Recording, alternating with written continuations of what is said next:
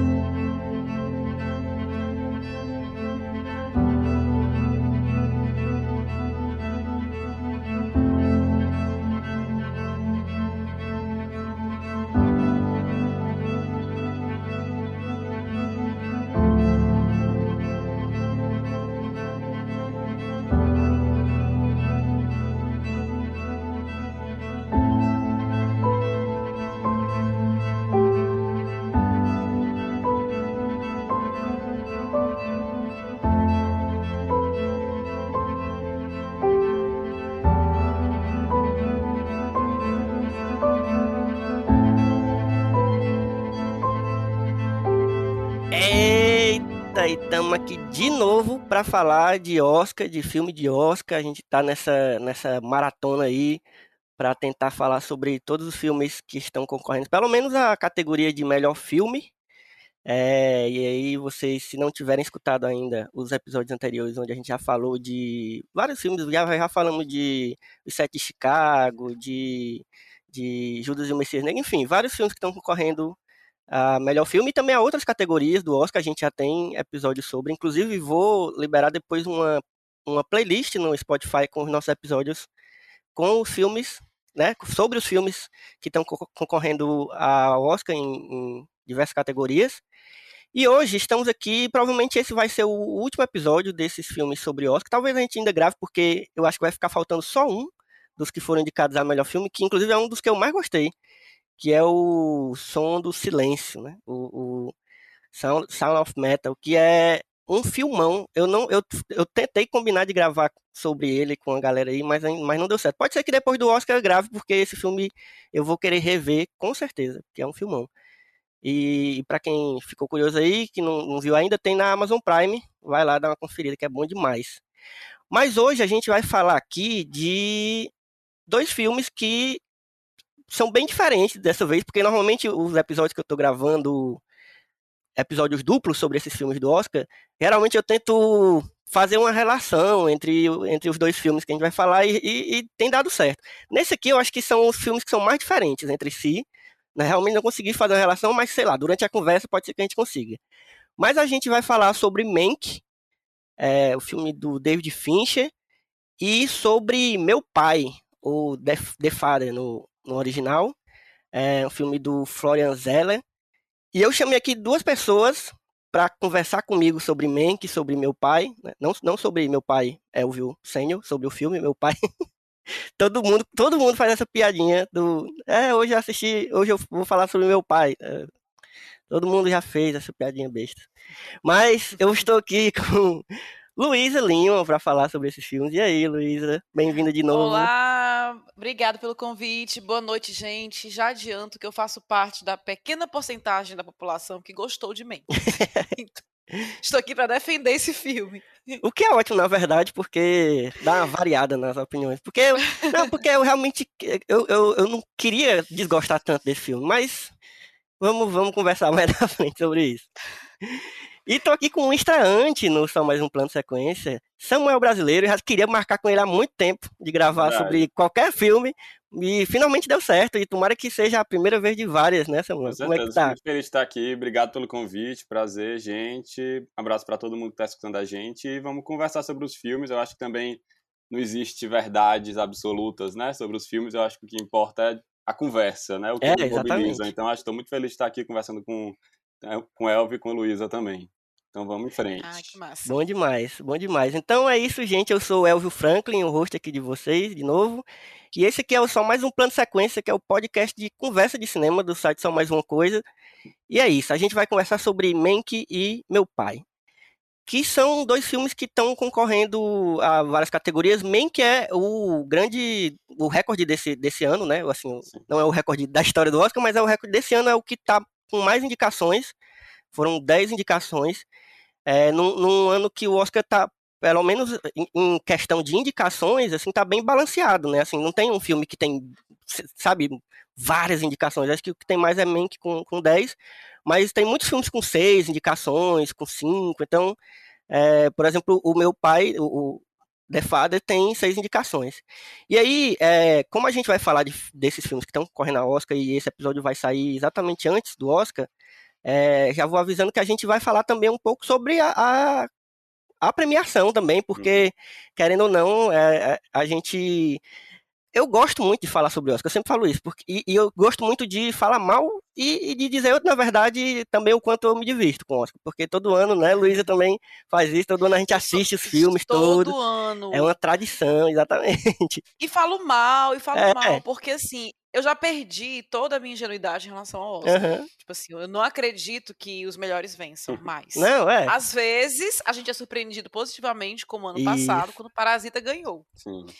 Mas eu já acho que depende de muitos fatores. Depende do lobby, depende, sabe, do, de Hollywood querer fazer um agrado naquele autor uhum. N motivos. Então, assim, isso eu já perdi um pouco o encanto. Mas, dito isto, continuo continuo assistindo, torcendo e maratonando. Então, para mim é um bom divertimento. É. Entender o Oscar como um programa de TV, né? Acho que a melhor maneira de assistir o Oscar é assistir como um programa de televisão. Uhum. É verdade, Porque verdade, a gente meio que já sabe o que vai acontecer, mas a gente tá ali para ver nos surpreender com algumas coisas, né? Eu também É, de vez em quando tem uma coisinha ou outra. Exatamente, sempre assisto, reclamo, vou reclamar esse ano porque vai ser online, não vai ter tapete vermelho, que é a minha parte favorita, Sim. Né? Pois não é, gente, olha, no canal I a gente já tá bebendo. É, exatamente. É, é, é, o esquenta. É o esquenta, é beber no canal I. E a única hora que eu vejo mais assim em português no TNT, depois bota tudo em inglês e vai treinando também a, as outras línguas, né? Mas é isso, eu acho só dizer também que eu acho que essa coisa de falar das premiações é legal, porque esse ano eles estão vendo ainda como vai ser 100%, né? O Globo de Ouro foi meio estranho, Sim. o M também sempre é meio estranho, online, tem um certo delay, assim, não tem uma, aquela emoção, né? Uhum. Do presencial. Mas vamos conferir também esse ano, que eu acho que vai ser, vai ser no mínimo peculiar. Ver como é sim, que eles vão resolver sim. essa proporção, que é um evento de grande proporção, né? É demais. É, é... Olha, eu sempre costumo dizer que o, o Oscar é nosso, é nossa, é, é a Copa do Mundo do cinéfilo, ou então o Super Bowl do cinéfilo. É Porque a gente sempre reclama, sempre reclama, mas sempre sabe mas que tá tem lá. mas é. tá lá. Tá lá assistindo. Olha, como dizem aí, eu já tô cansada de fazer parte da história. Não quero mais viver esse momento histórico. Já tá, chega. Tá ruim, já, já, desisto. Olha, essas coisas. Já desiste esse momento histórico, tá bom. Então, gente, eu vou, eu vou só para pontuar, eu vou falar as categorias em que cada um dos filmes foi indicado. É, só para comentar mesmo e depois durante a conversa a gente pode tocar em algumas das categorias para dizer né, se, se, realmente foi uma indicação né, que, que fez sentido, ou se devia ter recebido outra indicação, enfim. É, mas vamos lá. É, as indicações de Menck foram fotografia, né, da fotografia do Erin Messer, Messerschmitt, que é um nomezinho complicado, mas e é um cara que depois eu fui olhar, ele não fez muitas, muitos trabalhos assim em grandes filmes, ele fez um, de série, ele fez a fotografia de Mind Hunter, né? Ou seja, já uhum. trabalhou com, com o Finch e tal. É, melhor figurino, melhor maquiagem e cabelo, melhor trilha sonora, que é do, do, Trent, do Trent Reznor e do Atticus Ross, que inclusive está concorrendo duas vezes nessa categoria, eles, eles dois estão concorrendo também pela trilha sonora de Soul, uhum. que é muito boa, é bem melhor do que essa, na verdade, eu acho também. É, design de produção, é, melhor som, melhor atriz coadjuvante para Amanda Seyfried, melhor ator para Gary Oldman, melhor diretor para o Finch, uhum. né? E melhor filme. É, e, e meu pai, The Father, está concorrendo em seis categorias: design de produção, é, melhor edição, melhor roteiro adaptado, melhor atriz coadjuvante para Olivia Colman, maravilhosa, Uhum. Melhor ator para Anthony Hopkins, maravilhoso também, e melhor filme. É, é, eu acho que, no geral, são indicações ok, assim, principalmente as de, de The Father. E, e, engraçado, ontem mesmo eu tava, eu, tava, eu tava com toda certeza de que é, Mank tinha sido indicado para melhor roteiro. Mas não foi, né? Eu depois fiquei. E, e faz sentido não ter sido assim. Já, vamos, vamos logo começando aqui falando é... sobre Mank. Mas é curioso, é, né? Não isso foi. Mesmo, porque acho que normalmente o Oscar gosta muito de é, de filmes sobre fazer, né? Teve, por exemplo, Sim. Trumbo, né, e tal. Mas eu acho que a própria gênese do filme, né, assim, a, a grande coisa do filme pra gente conversar mais pra frente, pouco assim, uhum. vai mais sobre amenidades agora, é exatamente o roteiro, né? Não o roteiro em si, mas da onde surge a história de Mank, que é da onde é que o pai do David Fincher se inspira, né? Uhum. Pra fazer Mank, que é uma grande problemática também, assim, de visões sobre o que é que foi o Cidadão Kane. Sim. Eu acho que é uma coisa pra gente conversar depois. Mas eu acho que assim, as indicações estão aí, né? Filme. Normalmente filmes dessa, desse estilo, assim, eles ganham, carimbam, né? As, as indicações. Mas acho que o meu pai eu fico bem surpreso. É um filme que eu gosto muito, mas eu fico surpreso que normalmente poderia ser confundido como filme para concorrer a melhor ator, né? Sim, como sim. Foi, por é. exemplo, The Wife, né? Aquele filme com a Glenn Close. Só foi uhum. atriz, se eu não me engano. E ele não, ele conseguiu entrar, né? Em outras categorias, assim, conseguiu é, ser visto também a partir de outras, outras qualidades, né, assim, vamos dizer, pela, pela academia. Uhum. Olha, The Father para mim foi é um foi um dos meus favoritos. Realmente assim, eu não acho que eu não acho que vai ganhar. Todo ano a gente faz é, isso, né? Sempre tem um, quem um eu queria, é, quem eu queria, quem deveria e quem vai é. ganhar, assim, tem essa listinha. Mas assim, eu realmente torceria para para é a piadinha, torceria pro meu pai, mas torceria pra The Father porque eu achei um filme maravilhoso, mereceu as indicações que, que ganhou. E em relação a Mank, embora eu tenha gostado, eu admito uma coisa, é um filme muito chato. É um filme muito longo. Uhum. É assim, você assiste, assiste, assiste, e você vai olhar, porra, faltam duas horas para terminar esse filme. Ele é muito longo, muito longo, mas dito isto, eu gostei, assim, eu achei que fez jus à história. Então, assim, realmente é um filme é, bem relacionado, né, a Cidadão Kane. Uhum. Que também é um filme chato de ver, mas uhum. é, é bom, mas é chato. E gostei muito dos diálogos. E assim, eu confesso que eu já falei aqui outra vez que eu participei daqui, participei aqui, que eu sou muito passional. Então, esse filme me ganhou porque conta a história do cinema naquela época e é algo que me atrai bastante. Uhum. Eu gosto uhum. muito de ver como é feito, toda aquela magia, tudo que. toda a politicagem por trás, tudo que tinha de errado na, na, na indústria do cinema. Isso tudo me surpreende bastante, me atrai bastante. Então, Mank tem isso. Tem o um contexto histórico, tem um contexto político, e tem todos aqueles diálogos que acontecem que eu achei muito legais. Uhum. Em particular, o diálogo que eles falam de Hitler. É, aquilo ali, para mim, eu achei assim super inteligente e infelizmente eu me identifiquei muito com a situação do Brasil.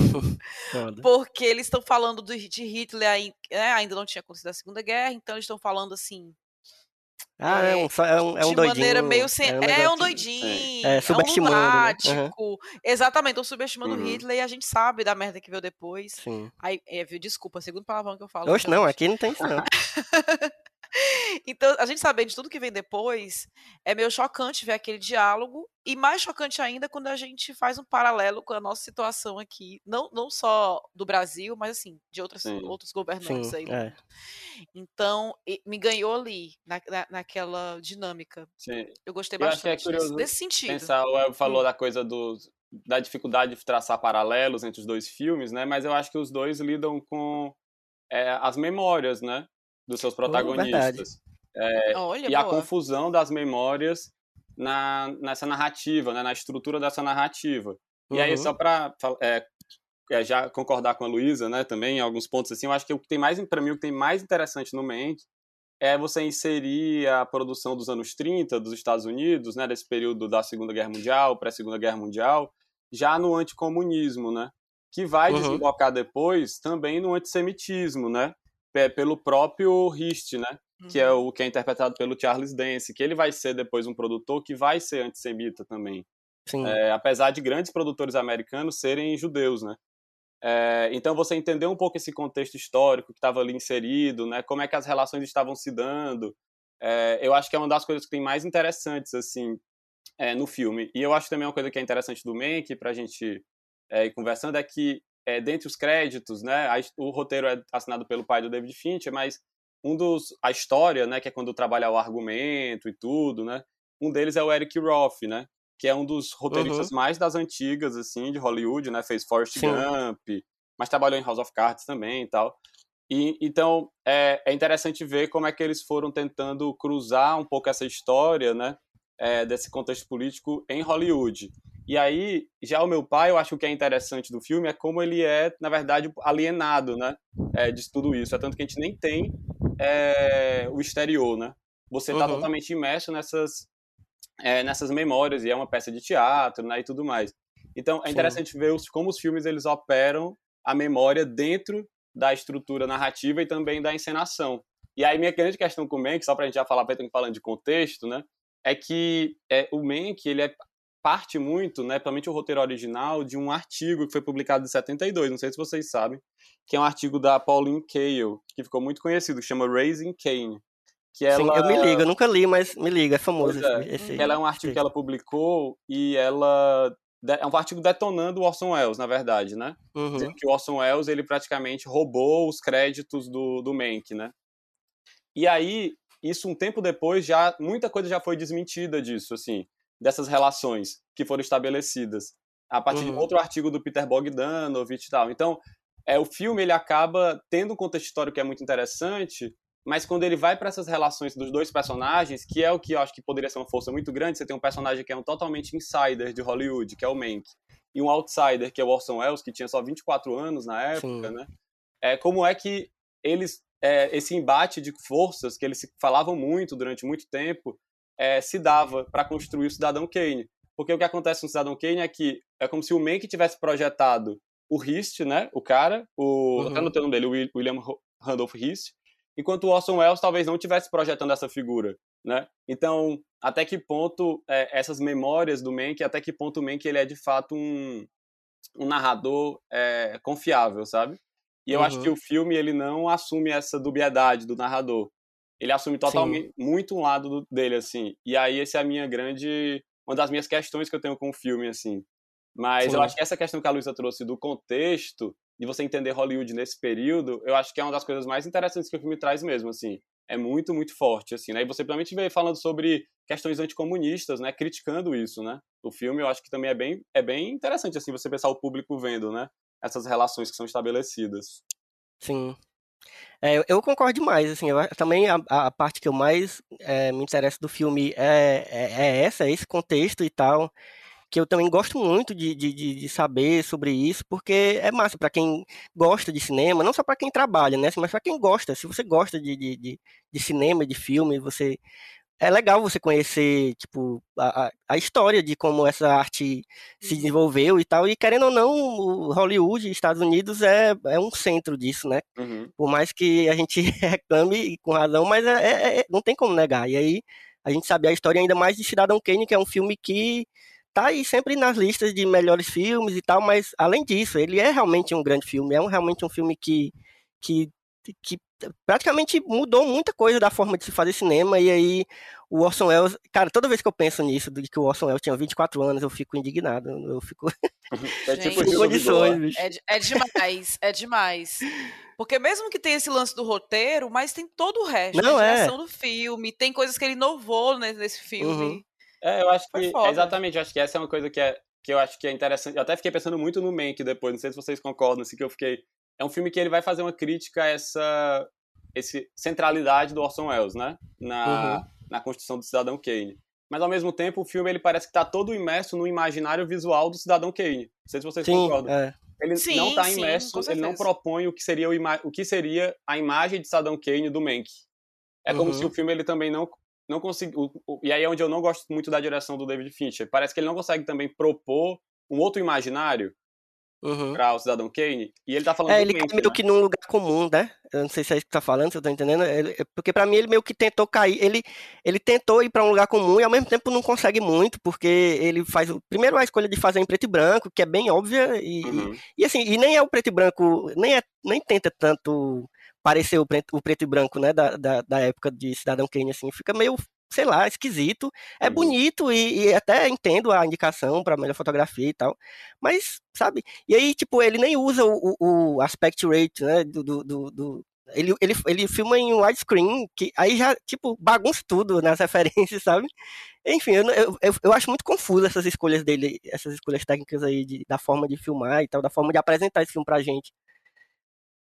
Mas até perguntar, assim, acho que essa questão do contexto, né? Eu acho que, eu acho que trazendo isso também que a Luísa trouxe, uma coisa que é legal de falar, é que nesse período que a gente está assistindo o filme, é o período em que o cinema americano ele vai começar a se difundir muito, né, é, uhum. no mundo. Porque até o final da Primeira Guerra Mundial e depois na Segunda, sempre que a Europa se destrói, é destruída pelos Estados Unidos, na verdade, o uhum. cinema americano cresce, né? É, vocês podem ver, até então era cinema europeu, por exemplo, no primeiro cinema, cinema dinamarquês, italiano, tudo bombando, no americano ninguém nem via, porque tinha que ver, ler legenda, sei lá, né? E aí, quando eles bombardeiam a Europa toda, aí pensei, ah, porque se a gente jogar uns filmes lá, hein? Será que fica bom? Então, é, esse é um momento em que está rolando também essa expansão de novo, né? E um outro movimento que são desses diretores e roteiristas é, judeus, principalmente, vindo para os Estados Unidos, né? Tipo, Billy uhum. Wilder vai vir, o Ernest Lubitsch, várias galeras assim. E um outro contexto que é muito importante é a, a, criação dos sindicatos. Por isso que eles falam tanto de questão sobre comunismo e tal. Uhum. Porque é quando nasce a WGA, é, a Screen Act, é, Actors Guild também, que é exatamente todos esses prêmios que a gente vê de roteiro hoje, roteiro, de ator, né, de diretor, de produtor, é, dos sindicatos, eles todos surgem nesse período é um período em que a indústria cinematográfica está crescendo muito. Então é isso que eu acho que é uma coisa que o Mank ele trata muito rápido, sabe? Que ele até conversa com o irmão dele numa hora lá. Uhum. Ele até fala ah, essas arbitrations de vocês, que é quando você decide, né, quem vai levar o crédito pelo quê. É, é exatamente Sim. nesse período que essas coisas começam a se constituir. Aí eu acho que é uma outra coisa histórica que é muito interessante que eles trazem, assim, que eu acho que até poderia até aprofundar mais, assim, sabe?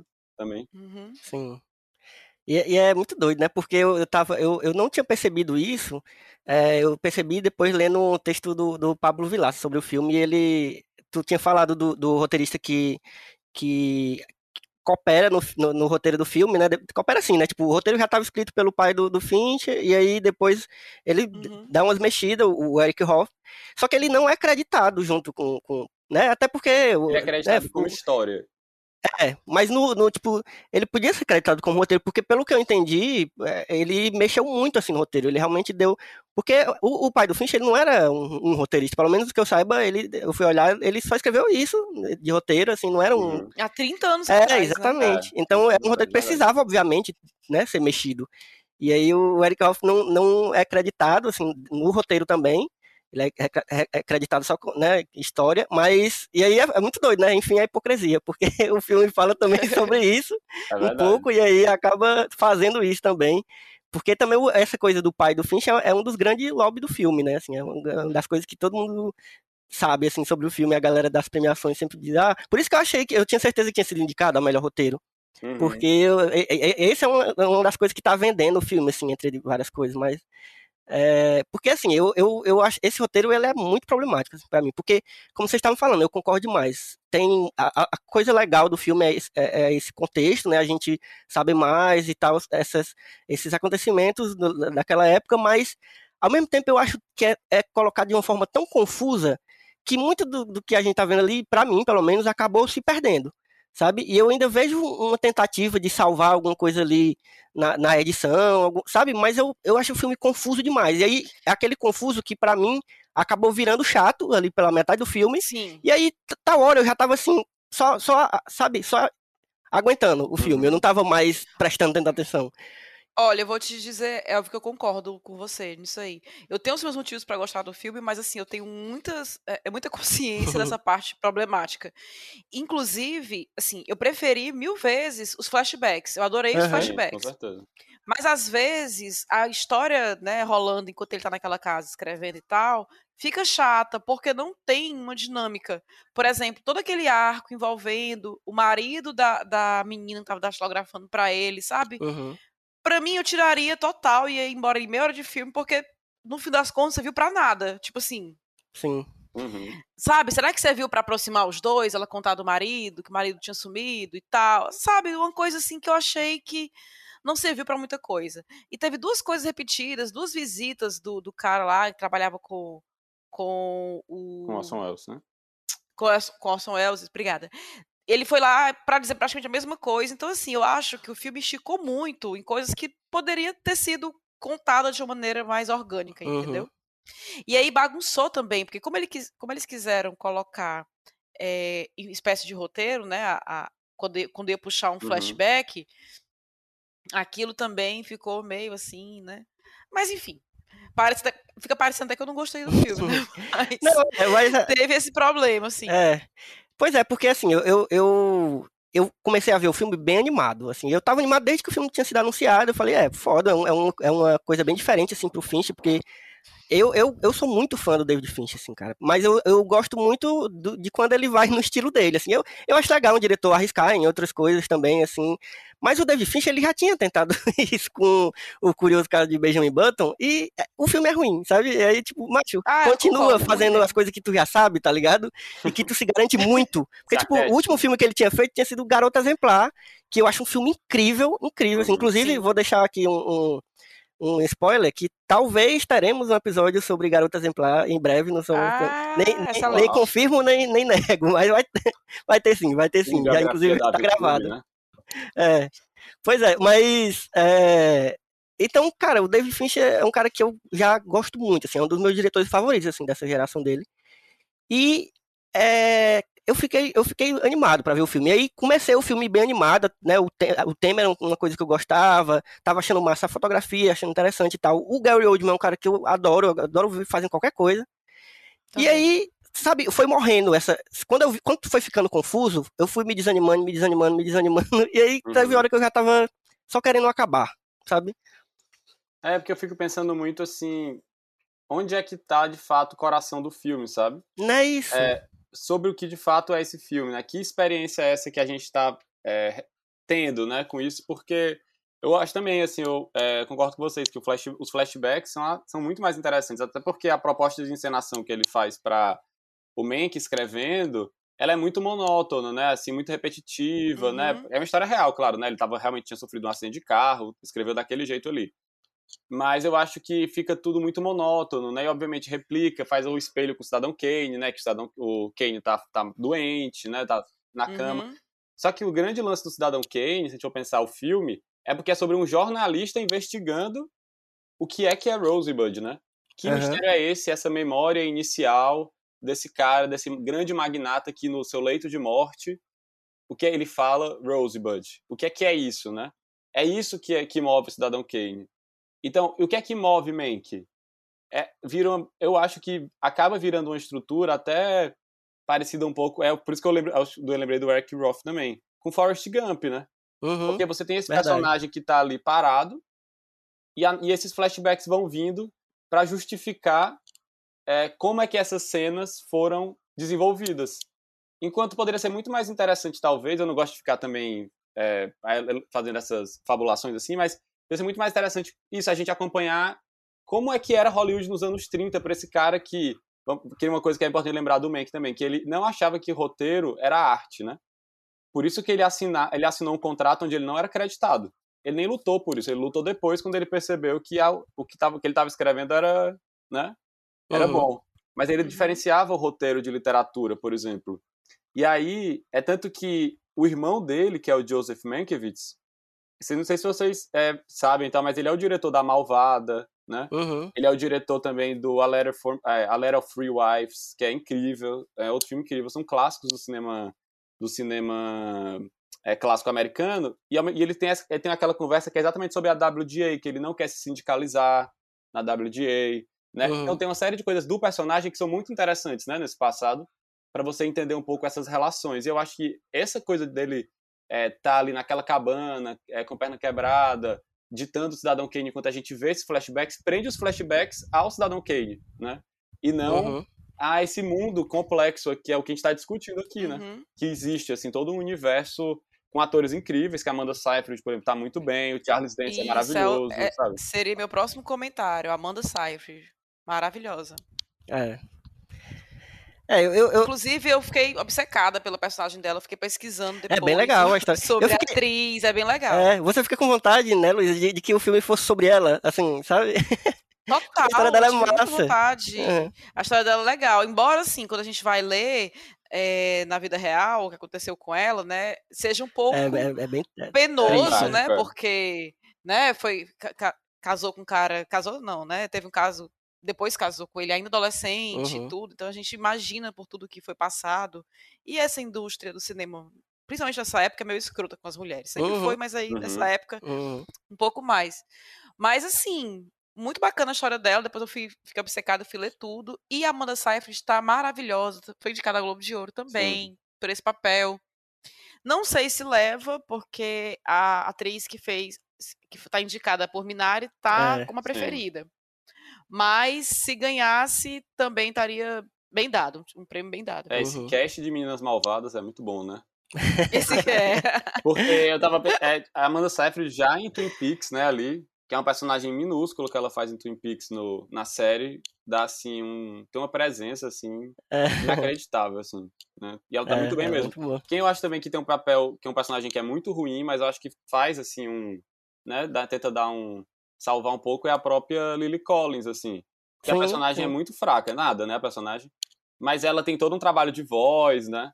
Que ela faz pra tentar também construir uma voz é, dos anos 30, né, assim. é, que eu acho que é bem interessante, assim, até foi uma coisa que eu também fiquei pensando muito. Mas a personagem dela, eu concordo, o plot também, questão do marido, né? É tudo Uhum. muito, muito fraco. E aí eu queria só comentar do Gary Oldman, porque eu, eu gosto, eu, o Gary Oldman é um ator que eu, que eu gosto, mas eu acho também que ele cai naquele lugar desses character actors, né? Que É, acabam é, sempre fazendo, é meio que fazendo a mesma. Tem aquela partitura de, de, É. de expressões e tal, e trabalha ali, né? E aí aqui eu acho também que. Eu não sei. Essa escolha dele, né? Primeiro tem uma coisa de idade, né? Que o Gary Oldman tem tipo uns 60 anos, ele tinha 40 na época, mais ou menos, o Mank.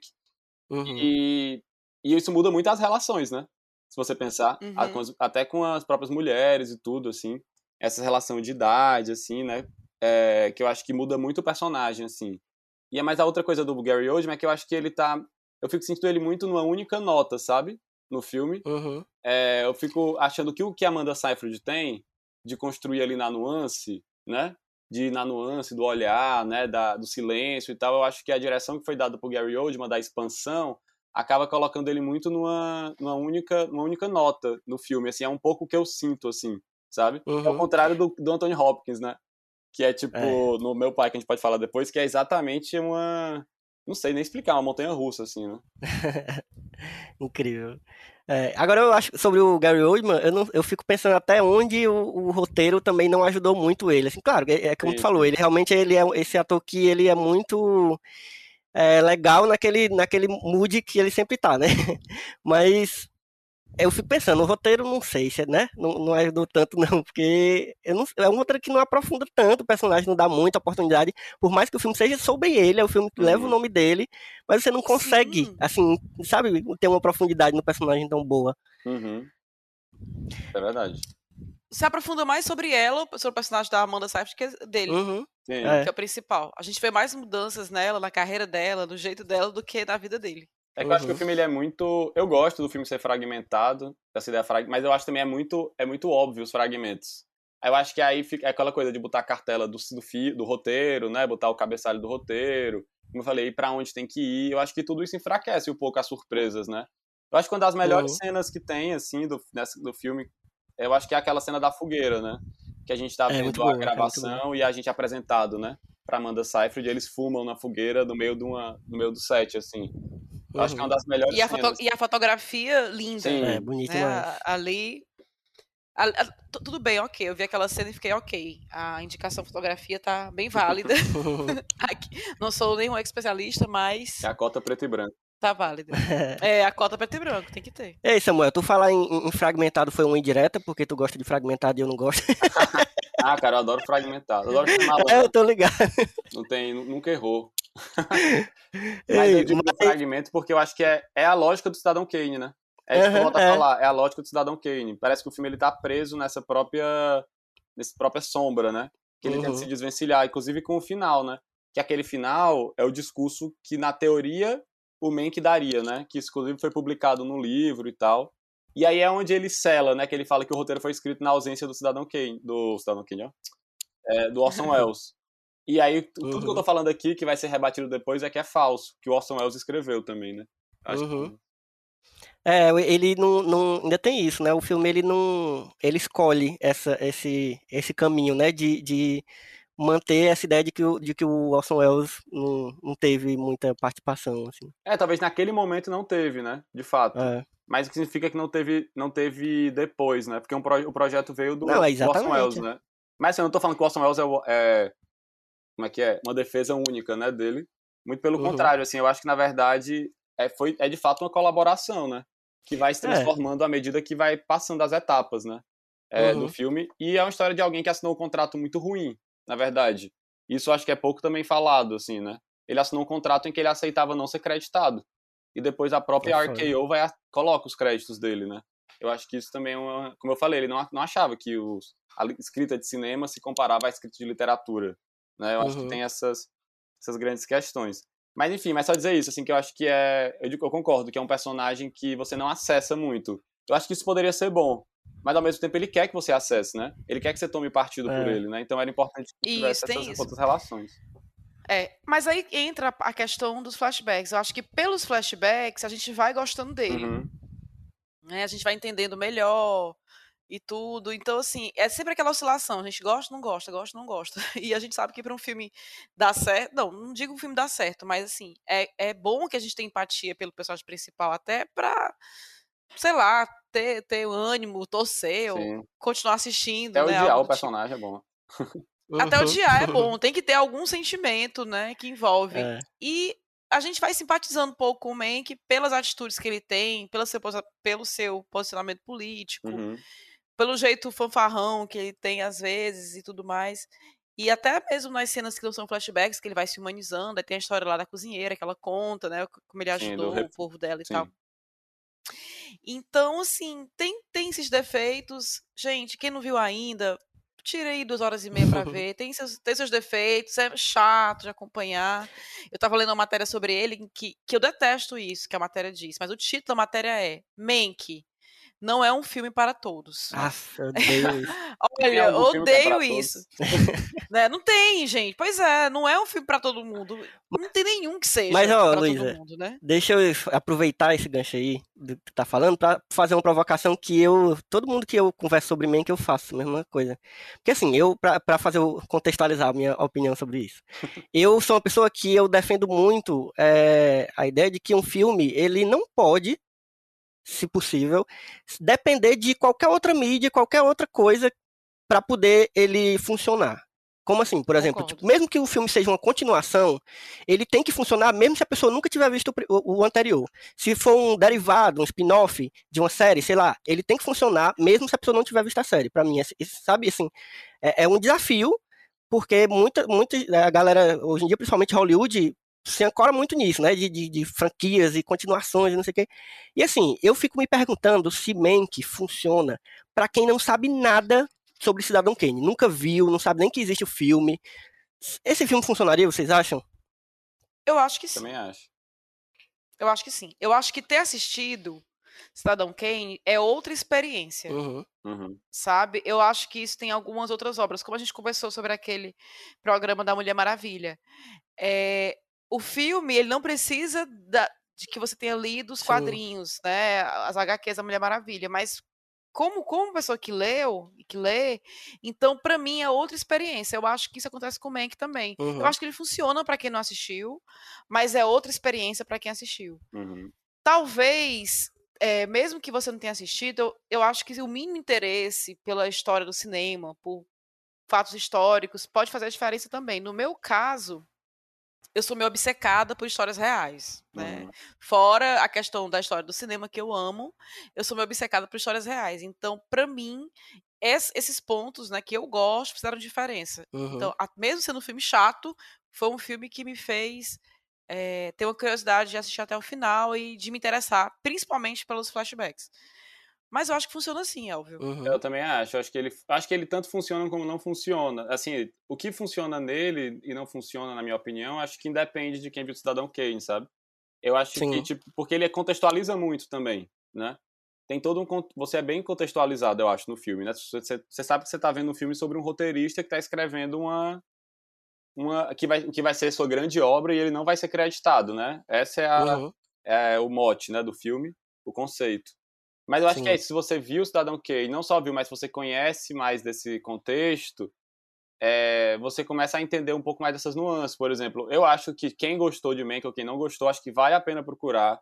É, saiu um artigo na, da New Yorker, por exemplo, até notei o nome do autor, é o Richard Brody, que ele, ele fala exatamente sobre essa questão da- do texto da Pauline Kael, é, e vale a pena olhar o texto da Pauline Kael e olhar o texto também que o, que o Peter Bogdanovich faz em resposta a ela na época, que é o The Kane é, Mutiny, onde ele vai entrevistar várias pessoas é, que, eram, que colaboraram com Orson Welles e que eram também amigas do Mank, que vão desmentir vários fatos que ela coloca, que é o que baseia o filme. Então, talvez seja bom, na verdade, você assistir o filme sem ver, né, isso, e depois você ir atrás, porque também para você experimentar o filme pelo que ele está propondo. Mas como o filme ele toma um partido, né, é interessante você também entender as complexidades, que parece que era uma relação muito simples, né, ali, um diretor Uhum. distante, um roteirista muito dedicado, quase morrendo, escrevendo, e ainda assim ele não foi creditado.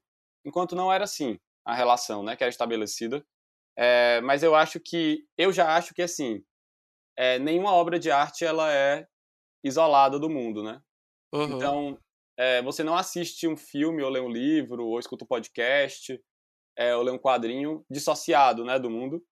Sim. É, então, Uhum. é, o que você sabe, você sempre sabe alguma coisa sobre aquilo ali. Você sabe a sinopse, né? Você vê alguma coisa, você sabe alguma coisa e você tem suas relações, como até a Luísa falou, né? Ficou lembrando do Brasil vendo, né? Assim, essa relação. Então, eu acho que eu não acho que uma obra de arte existe fora, né? É, Fora do mundo, assim, não existe, porque a gente tem que ler, né? Ela. E, e eu acho que, assim, pra ver Mank e outros filmes, eu acho que vale a pena ver, independente de como você tá de informação e tal, e depois procurar, porque eu acho que é um filme que ele tanto apresenta muitas coisas interessantes, mas também como ele traz pontos que outras pessoas já é, trouxeram outros pontos de vista. Então, pra Uhum. você também não ficar achando que aquela é a história. a- O perigo da história única, né? Da, da Chimamanda falando por, usando isso pra falar de cinema hollywoodiano dos anos 30, né? Que não tem nada a ver. Mas você olhar é, essa, essa outra perspectiva, né? Assim também. E que outras pessoas provavelmente vão trazer também outras perspectivas, né? Sobre essa coisa que o Peter Bogdanovich trouxe e tal. Mas eu acho que é isso, assim, só pra falar, eu não, eu não acho que um filme ele precisa existir por si só, porque eu acho que nada existe por si só, né?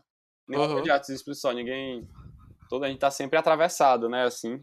Mas eu Uhum. acho que quem não viu Cidadão Kane pode ver Mank tranquilo, é, e quem viu também, né?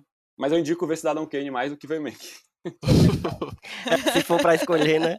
Mas Se for pra E escolher. Garoto Exemplar também. eu gosto de eu gosto de pensar assim que também Mank pode, ele tem um potencial de instigar uma galera que que curte cinema, assim, principalmente uma galera mais nova, assim, né, generalizando, mas que não conhece muito, não se liga muito dessas histórias e pode ser que instigue essa galera a procurar, saber, tá? Uhum. E aí eu vou até depois pedir pra tu, Samuel, pra me passar depois os links desses, dos Eu artigos que tá falando, que aí depois eu coloco no, no post, quem tiver interesse, vai lá no, no, no post desse episódio que tem, que, vai- que eu vou colocar os links. É, e, e, assim, uma última coisa, voltando a falar sobre o David Fincher, que também eu fico cu- curioso para o que as pessoas têm a dizer sobre isso. Vocês acham que é, se o filme fosse de outro diretor, talvez tivesse sido, sabe, tivesse aproveitado melhor essa história, tivesse não sei, não digo nem para vocês dizerem qual diretor, mas tipo, porque é, é isso que eu penso. O David Fincher ele tem um estilo muito próprio, que ele se garante muito naquele estilo dele, com aquela temática. Mas, sabe, pra mim eu acho que se não fosse ele, eu, eu já digo logo a minha opinião sobre isso, assim, que eu acho que podia, o filme tinha, podia ser melhor. Se não fosse ele, se não fosse o filme dele. Apesar de ter toda a história do pai dele, do roteiro do pai dele e tal, não sei o que, essa parte, mas não sei, eu fico pensando, mas é ruim também a gente conjecturar, ficar conjecturando e É. fabulando, como tu diz, né? Mas que assim, assim- eu, eu acho um trabalho interessante de É. pensar sobre. Na minha opinião, assim, eu acho que. Claro que outra equipe, né? Seria outro filme, né? É óbvio. Uhum, É, Mas eu acho que eu acho que esse filme, ele fala mais sobre o David Fincher do que sobre o, o Mank, sabe? É verdade. É, eu acho que ele fala mais sobre, eu acho, né? Eu não conheço o David Fincher, né? Mas eu acho que fala mais sobre a, a o repertório dele de cinema, mais sobre o olhar dele é, e do pai dele, obviamente, mas do pai, porque ele também que, que joga pro pai a ideia assim, né? É, pro, do pai dele sobre a, sobre Hollywood, né? Então, uhum. acho que fala menos sobre essa história, no sentido. e fala mais sobre uma visão, um ponto de vista. Né? Então, acho que outro, outro diretor, outra diretora, também com outro roteiro né, e tudo, eu acho que a gente teria outras perspectivas, assim, que eu acho que tem muitas histórias ali é, que uhum. podem ser contadas. Mas só para dizer uma coisa que eu acho que é uma escolha estética, que eu acho que parte muito do Fincher, é, que é essa emular essa imagem, né? Eu sinto que se fosse um diretor que jogasse mais com distanciamento, de, de tentar emular essa imagem dos, dos, filmes dos anos 30, eu acho que a gente poderia ter um filme com mais liberdade para contar essa uhum. história. Eu acho que o filme acabou ficando muito preso dentro desse, dessa forma e não soube também inventar, sabe? Ali uma encenação, Sim. inventar um, um universo próprio ali que a gente conseguisse entrar. Porque eu acho que eu nem gosto muito, assim, mas, por exemplo, o, o, o Ave César, dos, dos irmãos Coen, uhum. vai falar desse período também. Não, não é um filme que eu gosto muito, mas é um filme que eu acho que tá jogando com uma certa farsa daquele período, sabe? Então, se fosse, um, se fosse um, um, diretor que propusesse uma abordagem que fosse é, o contrário desse período, tipo uma farsa, ou um filme mais realista, sabe? Não sei, talvez a gente tivesse uma outra visão que não fosse só uma, parecendo que é só uma adaptação do artigo, sabe? Uhum. é, desse período. Assim, é um pouco da minha visão. Não sei quem seria, mas eu acho que isso poderia trazer uma outra, uma outra abordagem. Mas como eu tô te falando, eu acho que o filme fala mais sobre a experiência e a visão e o ponto de vista do Fincher, dos Finchers, né? Sobre é, Hollywood, do que necessariamente sobre o que, o que de fato aconteceu, porque a gente nunca vai saber, né? O que de fato aconteceu. É. Olha, eu concordo com vocês, não tenho nada a acrescentar nessa parte. Eu acho sim que seria um filme diferente, talvez um pouco melhor, mas enfim. Vou... Que, é, que, seria diferente é óbvio, né? É. Mas talvez, fosse menos chato, eu acho. Uhum. Né? Talvez fosse menos chato. Acho que às vezes ele, ele cumpridou partes que não precisava. Uhum. Eu acho que tem muito a ver com o fetiche de ver aquela cena, sabe? De você construir tipo uns palcos, assim. Né? E eu acho que é isso que torna isso é, é, monótono, né? Assim, eu adoro filme monótono, é filme que nada acontece e tudo, mas eu acho que é um filme que quer acontecer muita coisa e é por isso que quando chega para mim chega assim, tá, para mim isso é tudo vazio, sabe? Tudo uhum. que eu tô uhum. vendo é um grande vazio. É, uhum. Tá, essa imagem assim, ah, porque parece Cidadão Kane. Ah, eles falam assim, ah, porque é os anos 30. Sabe como se batesse na superficialidade sim, do filme? Sim. E eu fico sentindo falta de uma coisa que, não sei, me mostre assim uma coisa que é, mas acho que enfim, Tô falando demais assim, mas. Enfim, vamos falar, de, coisa falar de meu pai. É, vamos falar de coisa, vamos falar de coisa boa. Mas pra, só pra finalizar, pai. bater o, o, o, martelo aqui, finalizar sobre Mank, eu vou revelar para vocês aqui a minha verdadeira, minha verdadeira raiva desse filme. É que o David Fincher não devia nada que tá fazendo filme de, de, de, de anos, de anos anos 30, é? é 30. É, anos 30, 30 ele tinha que estar tá fazendo a continuação de Mind Hunter que, que esse cara tá fazendo? Vai fazer o resto de Mind Hunter desgraça. O que, que tá fazendo com um negócio de filme? De... eu preciso do, do resto de Mind Hunter. E eu assisti recentemente só e eu tô assim, indignado, porque é isso. Provavelmente não teremos, mas quem sabe um dia. É verdade. É isto. Mas vamos falar sobre The Father. Vamos falar... Esse é um filme que eu realmente curti muito. Não só porque, assim, eu ele como filme, assim, ele, ele traz uma temática que eu acho, que eu gosto muito, pessoalmente, eu me interesso muito, eu adoro filmes sobre isso, sobre é, essas questões sobre envelhecer, sobre... É, e ainda mais um filme que é tão minimalista, que é um estilo que eu curto demais, assim, é um filme que não é. precisa é. tanto de muitos personagens, de muitos cenários, ele é muito fechadinho ali, e ele funciona muito bem, assim, naquele em toda a construção dele. E é incrível, porque é um, é um filme que, assim, claramente é um filme que vem é inspirado em uma peça, né? Uhum. E é muito doido pensar que a, o filme é dirigido pelo cara que, que fez a peça também. Sim. E é tipo. Eu, se eu não me engano, é, é a primeira vez que ele, tá, que ele, dirige, que ele dirigiu é um, longa, né? Pelo menos. Então, cara, isso é muito foda, porque ele conseguiu. Porque, assim, filmes que são. Eu até falei disso no episódio que eu gravei sobre Uma Noite em Miami e, e A Voz Suprema do Blues. Eu tenho muito medo, às vezes, de filmes que são inspirados em, em teatro, porque a, às vezes a galera não consegue sair do teatro, entendeu? Eu, eu, eu não gosto tanto daquele filme, por exemplo, o que Fences. aconteceu, o que aconteceu com a Noite Miami. É, é, é, É, eu gosto mais do Não, sei- eu contrário. não ouvi Eu ainda o seu programa, mas teatro. Pois é, eu, eu, eu Ai, acho que o, ai. pra- pra mim o grande trauma é, é Fences, assim, mais recente. Eu acho que Fences é um filme que, que é baseado numa peça que menos Uhum. conseguiu sair do teatro, assim. Só que esse cara, é, é muito doido pensar que o cara que é um, um- dramaturgo, né, o cara que fez a peça e que está acostumado a dirigir teatro, ele dirige o filme, ele consegue perfeitamente É assim bom. passar para a mídia do cinema e aproveitar tudo que sabe, tudo que é possível dentro do cinema. Achei incrível, incrível. Também gostei muito. Olha, Pode falar, O desculpa. que. Ah, desculpa ter te interrompido. O que eu gostei mais desse filme é porque foi um ponto de vista da temática único que eu ainda não tinha visto acontecer. A gente estava ali vivenciando a doença, tá entendendo? A gente estava Uhum. ali com, com ele.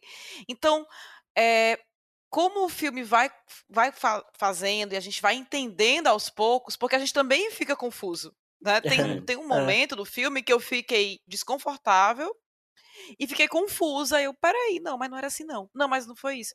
E aí que a gente começa a entender que, na- que a gente tá vivenciando junto dele. Uhum. Então, o jeito que ele tá confuso, que a gente tá confuso, ele também tá confuso. É.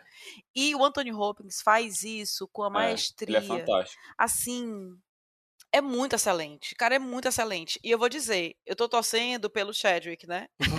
Mas ele abalou a minha torcida. Pronto, e agora? O que é que eu vou fazer? Porque ele está, assim, espetacular. Então, tá difícil, Uhum. Ele viu? BAFTA, Pro né, Chadwick, eu vou dizer. Isso, Isso, foi. ganhou. E, e a história é totalmente incrível. E as atuações são incríveis. E a Olivia Colman, né? Poxa que vida, acho falar. que ela nem quer mais esse Oscar, né? De tanto Tá, tá que nem o Tom Hanks. Não, não precisa me indicar mais, não. Mas assim, mereceu com louvor a indicação. Seria ela a nova E eu só posso dizer. É, seria? Olha. Vamos aguardar aí os, Os anos. mas vamos aguardar alguns anos. Mas assim, essa essa medida que a, que a história vai avançando, que ele começa a duvidar da sanidade da sanidade mental e a gente começa a entender, né? Porque a gente está confuso e vai, e vai entendendo como a história vai acontecendo, é assim algo muito legal.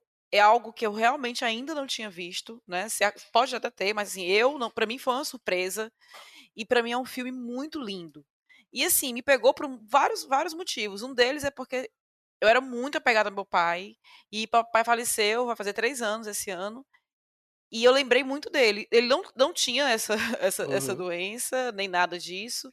Mas, assim, ele estava caminhando, né? Assim, quando o papai morreu, ele estava já meio. meio é, é, a gente achava que, que caminhar para algo parecido e já imaginava como seria cuidar dele no futuro e tudo. Infelizmente, ele foi tirado da gente antes. É, mas me tocou bastante. Achei um filme lindo. Não vou nem dizer que chorei, porque eu chorei em quase todos. Eu acho que só, eu, acho que só não chorei em Man- Mank, ou então eu chorei para que acabasse logo. mas, eu- mas eu chorei bastante, que eu achei os temas desse ano, assim, todos muito tocantes. É. né? A maioria deles são temas muito tocantes e muito precisos. E eu só, só- eu vou nem falar mais nada, que eu só tenho rasgação de seda para esse filme. Deu Oscar para esse filme, divido o Oscar no meio entre o Anthony Hopkins e o Chadwick. Pronto. É isso que eu quero. É, eu acho que eu também gostei muito. Assim, eu fiquei bem surpreso com o filme também, assim. Eu fui ver. Que, enfim, é Anthony Hopkins e Olivia Colman, né? Não tem como perder, né? Também. É. Acho que É, não, acho que é dela mesmo e acabou. é, incrível, assim. E eu acho que é isso que você tá falando, Luiz. Eu acho que tem uma coisa no filme que me interessa. Quando eu falei antes que eu gosto quando os filmes assumem o teatro, é porque eu acho que ele é um filme que assume a encenação, né? Ele Uhum. assume, porque assim, a gente Uhum. associa muito o teatro à fala, né? Então, assim, o teatro é a fala, né? Muito diálogo, tipo o Fences, né? Aquela Uhum. coisa, a relação dos atores, muito diálogo e tal, mas essas relações, essas relações de teatro, e pensar com o cinema, são muito complexas, né? Vai desde o início do cinema, o espaço cênico, a caixa Uhum. cênica e tudo mais, que depois a gente pode conversar sobre isso em outro momento. E esse filme acho que é muito interessante, é que ele é tanto muito encenado, porque a gente nunca sai do apartamento, ele sempre constrói pequenos palcos, né? Com É. na- ali na cozinha, na sala, no quarto, na porta, né, de entrada, ele vai construindo pequenos palcos para para que os Uhum. atores possam ali é, construir a cena. É, mas ao mesmo tempo ele é muito humano, né? Ele é muito afetivo assim o filme. O que ele poderia ser muito distante, né? Ele é um filme que ele nos afeta muito assim, né? Então a gente sente no corpo, né? A angústia Uhum. da- daquele personagem. Eu também lembrei muito da minha avó que, que teve Alzheimer. É, e eu lembro da minha avó, que minha avó sempre foi muito distante, e quando ela teve Alzheimer foi quando a gente começou a se aproximar. Porque foi quando há uma barreira, Olha. uma barreira, é, vamos dizer assim, de distância, se perdeu, né? Porque ela falava várias coisas, falava coisas assim, completamente absurdas, a gente conversava sobre todos os famosos e tal. Então aquela, aquela memória que vai se, se misturando, né? Então, então surge também um afeto a partir disso. E aí o que eu quero falar, que eu acho que é muito forte do filme, é que os personagens, eles não são nem bons nem maus, né? É, então a filha, por exemplo, ela tá diante de um de uma decisão ética absurda, né? Que é Uhum. eu sigo para viver com esse meu grande amor que eu acabei de, né? É, que vai dando certo e tal, e coloco meu pai numa instituição, tipo no hospital, né? É, e o pai tentando entender o que é que a filha tá fazendo, né? Assim, sem entender muito bem o que é que aqueles tempos estão acontecendo. Então, e o pai ao mesmo tempo tem Uhum. ataques de violência, assim, né? De violência, assim, né? De, é, de ímpetos, né? Assim. Então ele também não é um, um senhorzinho fraquinho, né? Ele tem toda uma, uma construção. Eu acho isso muito forte do filme. E eu acho que eu fiquei pensando muito sobre essa construção dra- dramática do filme. E eu fui até atrás do outro roteirista, quem era? O Christopher Hampton. E ele é tipo um cara muito experiente. Ele fez tipo o Método Perigoso, que o David Cronenberg Uhum. dirigiu. Ele fez o roteiro e a peça. Ele escreveu também o roteiro e a peça do Ligações Perigosas, do Stephen Frears. E ele escreveu o roteiro Foda. de Desejo de Reparação, sabe? Então, ele é um Foda. cara que tá junto do, é, do diretor, né, do, do Florian Zeller, eu acho que muito também co- construindo, né, essa adaptação, assim, junto. Uhum. E eu acho que é muito. Eu não conheço o trabalho do Zeller, assim, como diretor de teatro, né, e tudo, mas imagino que seja um cara que seja muito reconhecido, né? Porque para ele Uhum. conseguir. O Anthony Hopkins, né?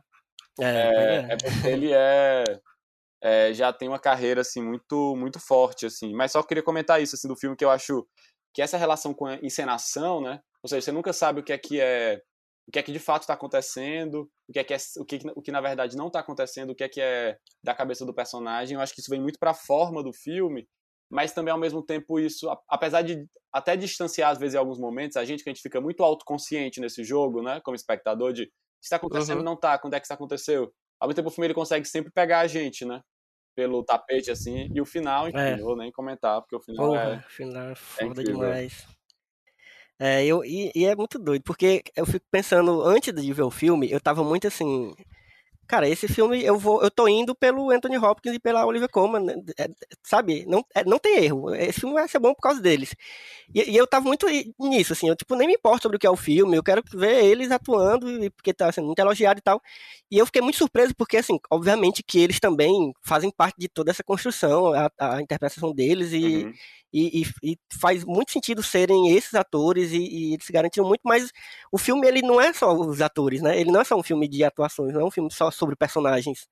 Ele é muito mais, ele, é- ele tem muitas outras camadas assim. E eu acho, é isso que eu, que eu tava falando. Eu gosto muito quando um filme é minimalista nesse sentido lit- literal do minimalismo mesmo, de, de ter poucos cenários, poucos personagens, é, mas conseguir aprofundar uma temática que é tão tão pesada, assim, sabe? Mas não tornar isso de uma forma. Porque, claro, a gente chora, obviamente. Eu, eu também, como vocês falaram, tive essa, essa coisa é, é, sentimental também do filme, me ligando à minha própria avó também, como Samuel falou com a avó dele e tal, e, e, e Luísa com o pai dela. E minha avó, ela tá, ela tá num processo de, de, de Alzheimer, assim, tipo. E eu, ela tem muitos netos, e eu sou um neto que eu morei com ela, então, tipo, dos netos, eu, eu tinha uma. De todos os netos, eu tinha uma, uma proximidade talvez maior do que todos os outros, talvez. E agora, durante, desde que começou o ano passado, né, a pandemia e tal, e eu, e eu não pude mais ir visitá-la, e de vez em quando é que faço uma ligação com um vídeo para ela, mas eu, desde que começou, eu tô com um medo muito grande dela não lembrar mais de mim. Tipo, Uhum. da próxima vez que ela me vê, ela não vai mais saber quem eu sou.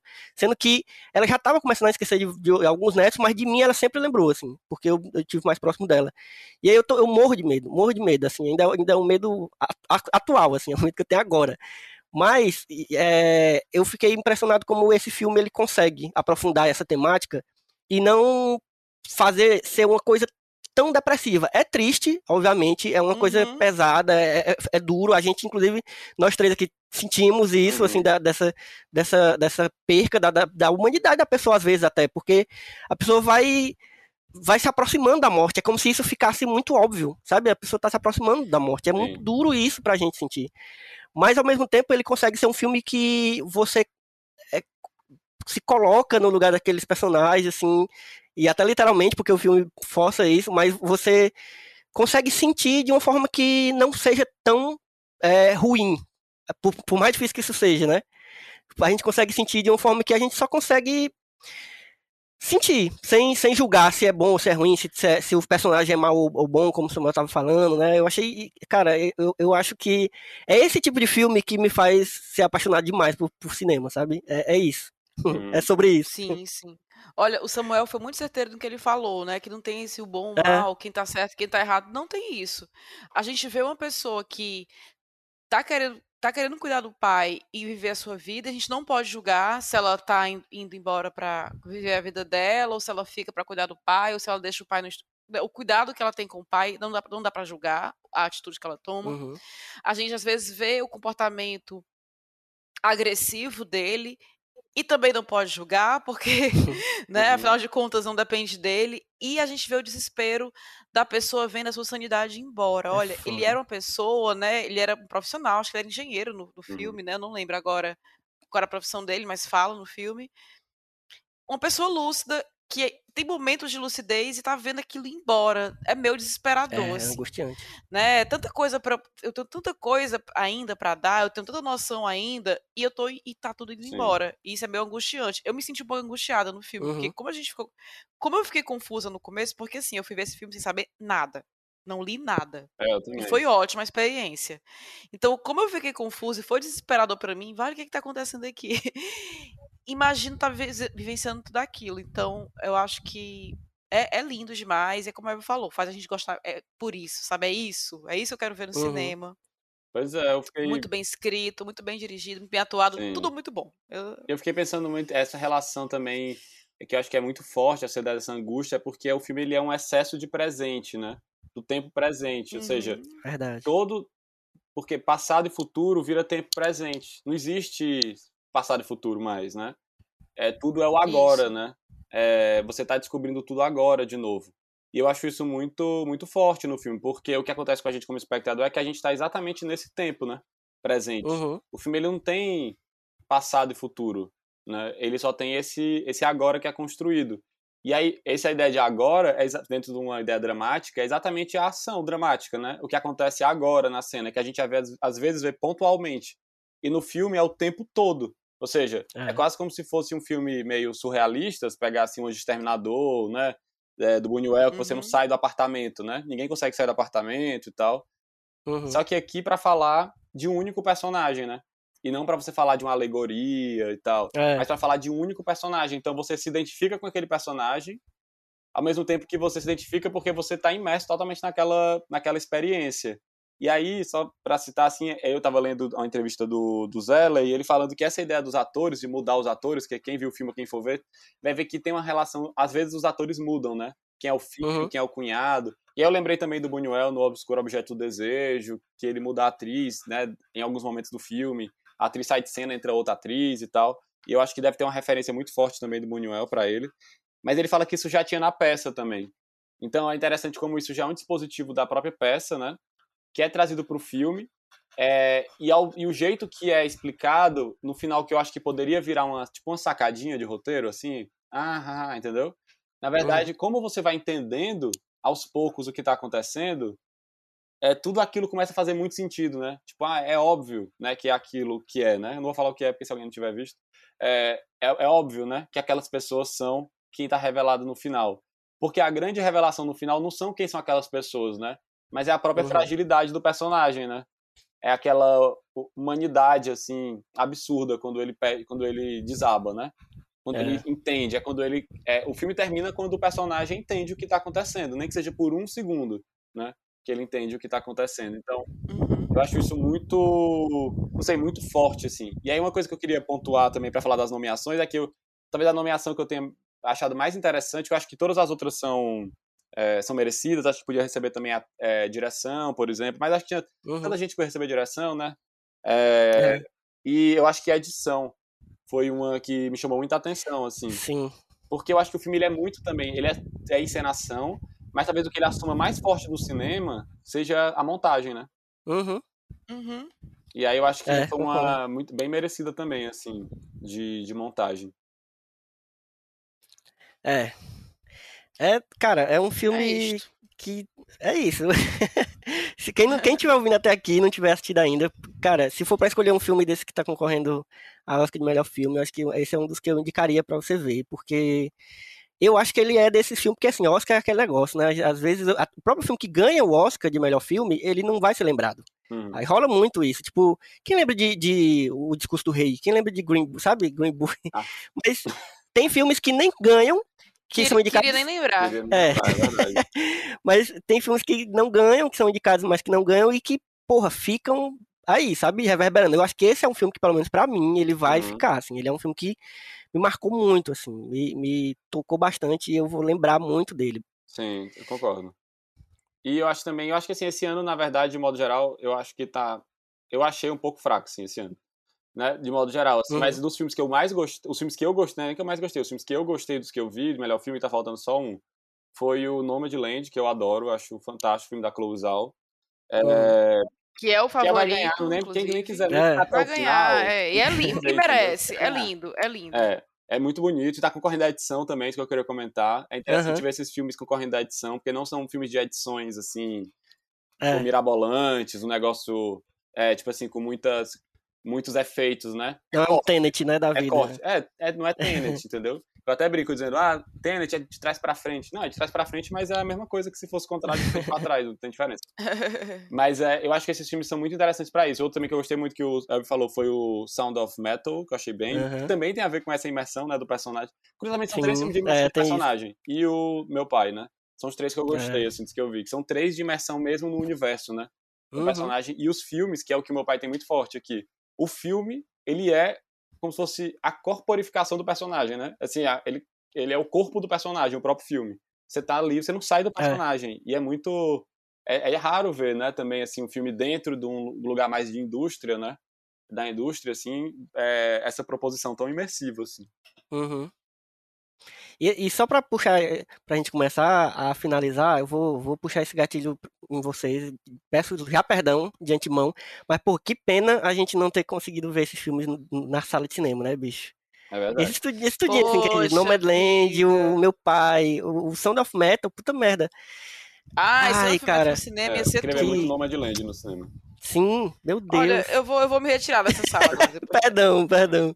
Eu vou ficar na esperança de que, né, quando esse apocalipse passar, talvez a, a galera queira puxar de volta esses filmes, né, pra, né, que a gente não teve a oportunidade de ver no cinema. A gente vai ter as outras oportunidades aí pra ver esses filmes. Nem que, nem que a gente seja obrigado, né, fazer uma, uma, uma mostra, sabe? Pegar um cinema do dragão aí e dizer, não, vamos, vamos Eu acho, esse filme eu volta acho que- eu- eu que a gente acho não que- conseguiu É. durante a pandemia. Eu acho que vai rolar. Tem vai condição. rolar essas repescagens, porque a galera vai querer, vai querer botar. É, já teve que até quando já passou. Já passou É. o Titanic de novo, já passou vários outros filmes de novo. Pois é. Mas assim, eu também senti falta, assim. Eu nem gostei tanto da seleção como eu tô falando do modo geral, assim. Mas Uhum. eu acho que faz falta mesmo, assim, né? Até pra você conseguir aprender mais os filmes, assim. Eu acho que, por exemplo, um filme como Mank, eu acho que talvez ele ganhasse um pouco mais na tela, no cinema, né? Um pouco mais Uhum. imersivo, assim. Você tem menos dispersão, né? É verdade, Do mesmo é jeito verdade. que meu pai, que é mais imersivo, eu acho que também você ganharia mais nessa. Ficaria mais, talvez, mais an- angustiante ainda. Mas apesar de que eu acho que ele funciona bem também, Uhum. né? É, Mas eu acho que é, cada experiência, cada momento é um momento, né? Assim, a gente também tá não só vendo na TV, como a gente também tá vendo no meio de uma pandemia, né? É, então, pois é. isso. É como se você estivesse vendo o filme no fim. Vamos ver o filme aqui, o Oscar no fim do mundo, o mundo tá acabando agora ver os filmes. É uma outra experiência, né? Isso Que a gente não muito, né? imaginava, mas é, É. isso, né? É, é o que tá rolando. Mas é Então a gatilho gente mesmo, viu? Apaga aí que é gatilho. apaga, tem pessoas chorando, tem gente.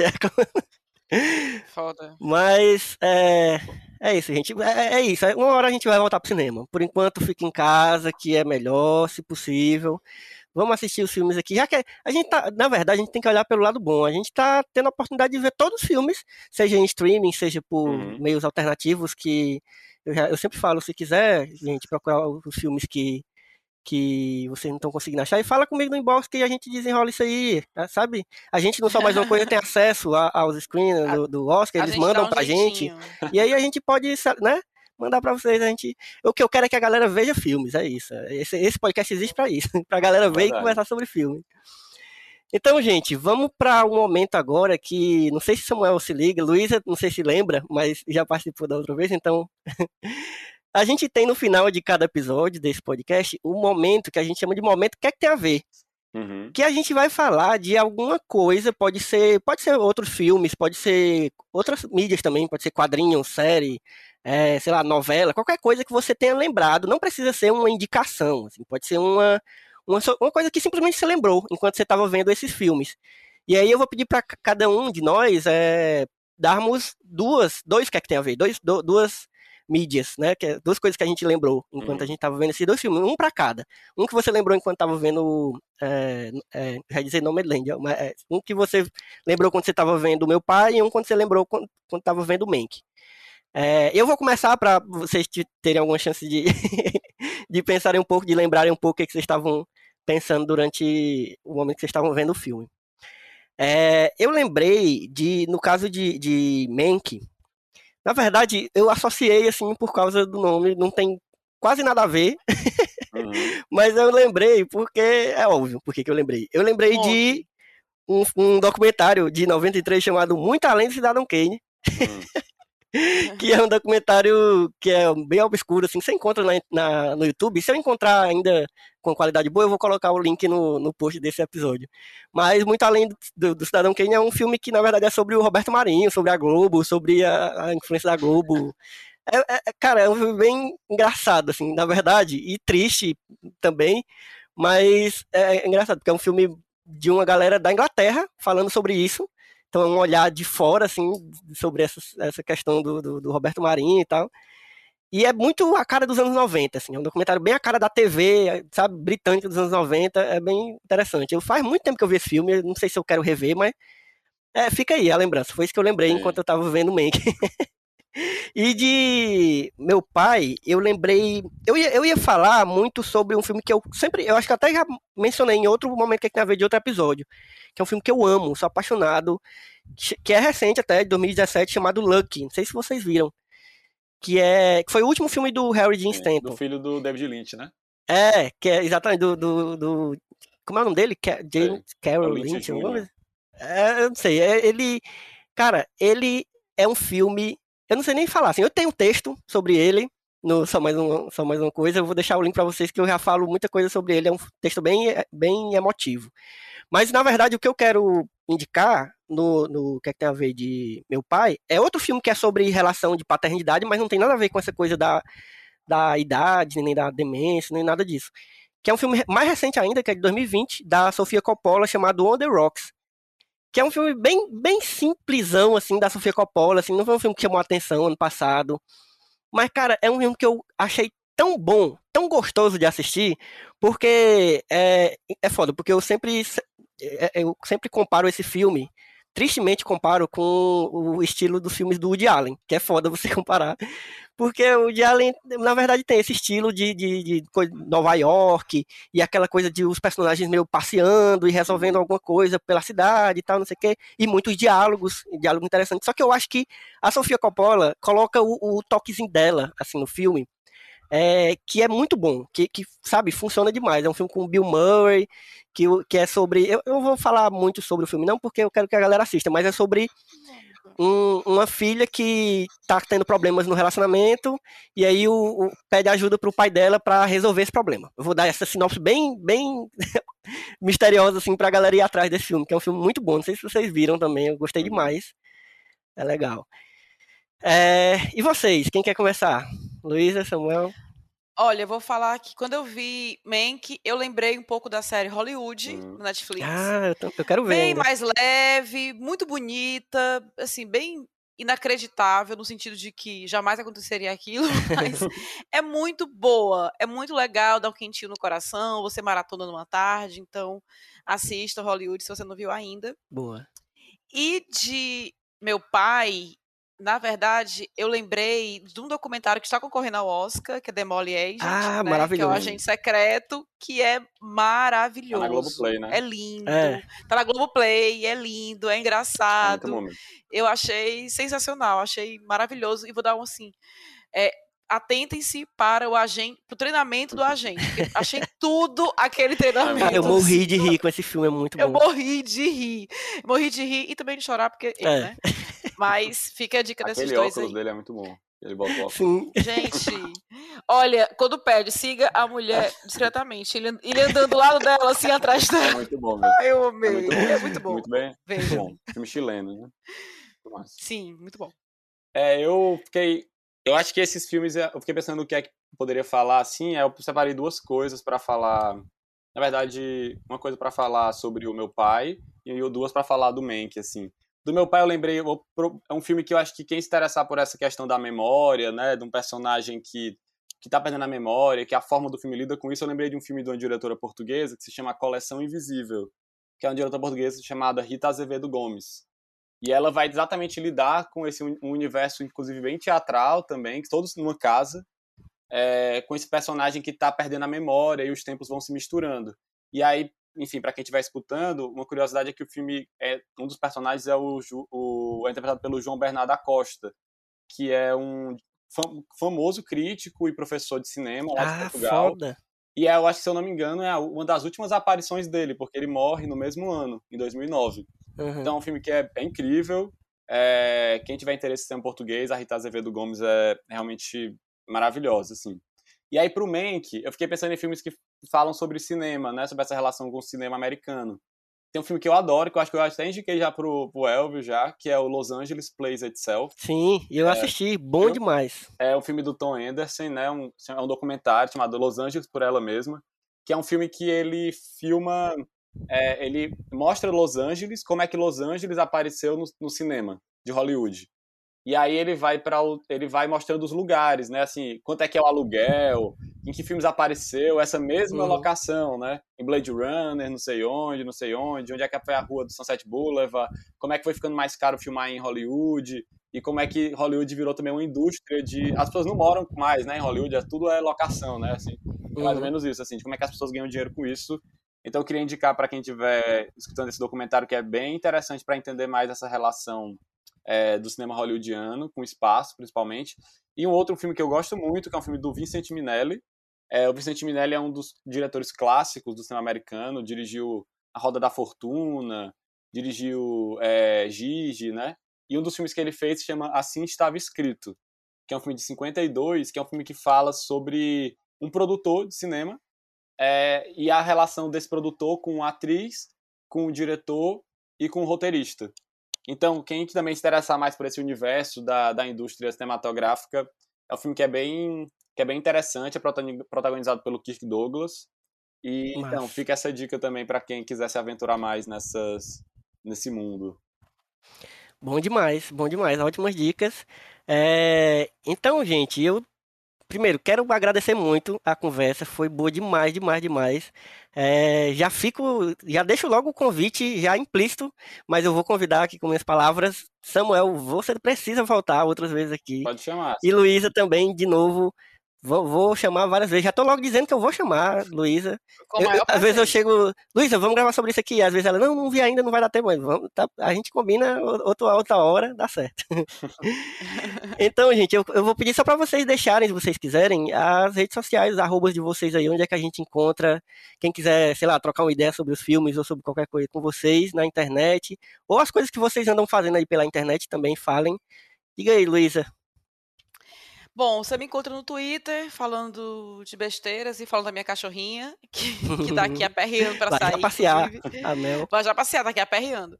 É, no Twitter eu sou Luísa Lima, no Luísa com Z, e no Instagram eu sou Luísa Lima, né? No lugar do Z, um J, porque enfim, já tem uma Luísa Lima. e você me vê aí nos podcasts da vida, ou aqui, né? De quando o Elvio me chama. Boa. E Samuel, onde é que a gente encontra aí pelo mundo da internet? É, acho que podem, podem me seguir também no Twitter, é Samuel BRA, porque não cabia Samuel brasileiro, então ficou Samuel Bra. É, injustiça contra sobrenomes grandes. E no Instagram também é Samuel Brasileiro. E aí eu não produzo muito conteúdo assim para internet, mas eu tô sempre, enfim, aberto a tirar qualquer dúvida, né? Tô divulgando também os cursos que eu dou. É, então fiquem, enfim, à vontade de procurar também. É, e também, se quiserem outras dicas sobre filmes desses, desses períodos, outras questões que a gente está conversando aqui, estou é, aberto aí para que vocês é, quiserem falar. E eu tenho um, um, site que eu escrevo algumas coisas que se chama Zona, é, Zona Abissal, com assim, Z-O-N-A, né? Bissal, tudo junto, é, ponto .com. E lá tem uns textos que eu já escrevi, outras coisas que eu vou também colocando. Então, quem tiver interesse também é, pode procurar lá. Depois eu mando pro Elvio qualquer coisa para ele botar o link direitinho. Massa, vou botar, pode mandar. E e aí você pode me encontrar também no arroba Elvio Franklin, tanto no Twitter quanto no Instagram. Mas principalmente siga as arrobas do, do Só Mais Uma Coisa, que é o site onde esse podcast aqui, entre outros podcasts, está ancorado. Então você vai no arroba sitesmook, tanto no Twitter quanto no Instagram, que lá a gente vai, é onde a gente está divulgando as nossas produções, os nossos textos, está saindo muita coisa sobre o Oscar, se você ainda está ouvindo esse episódio antes do Oscar, é massa você acompanhar e, e, ver opiniões sobre os filmes que estão que você está vendo aí do Oscar, se você for dessa, dessa galera aqui como eu e Luísa, a gente sempre vê todos os filmes, a gente tenta ver, fazer essa maratona, mas fica atento que tá saindo muitas coisas. Tem os outros episódios desse. Se você não viu, não ouviu os outros episódios sobre os filmes do Oscar, eu vou repetindo, né? Deixar o, o a playlist que eu vou fazer no Spotify com os episódios sobre os filmes que estão correndo a Oscar esse ano. E é isso, gente. Muito obrigado de novo. A gente vai se ver em outras, em outras conversas aí sobre outros filmes. Um cheiro e até a próxima sessão. Tchau, Tchau. gente. Obrigado. Até a próxima.